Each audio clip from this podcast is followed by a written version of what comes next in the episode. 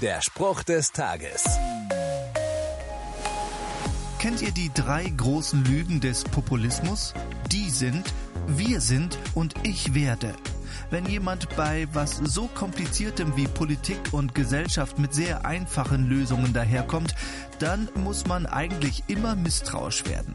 Wie viele haben das schon behauptet? Sie wüssten, wer schuld ist und hätten eine ganz einfache Endlösung parat. Man müsse nur ihnen alle Macht geben und dann ginge alles ganz schnell. Ist jedes Mal schiefgegangen und ganz schrecklich geworden, soweit ich weiß.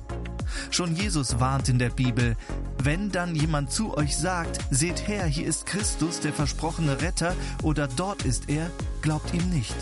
Es gibt nur den einen Heilsbringer, und wenn der wiederkommt, wird er sich nicht erklären und beweisen müssen, dann werden es alle sofort verstehen. Der Spruch des Tages steht in der Bibel. Bibellesen auf bibleserver.com.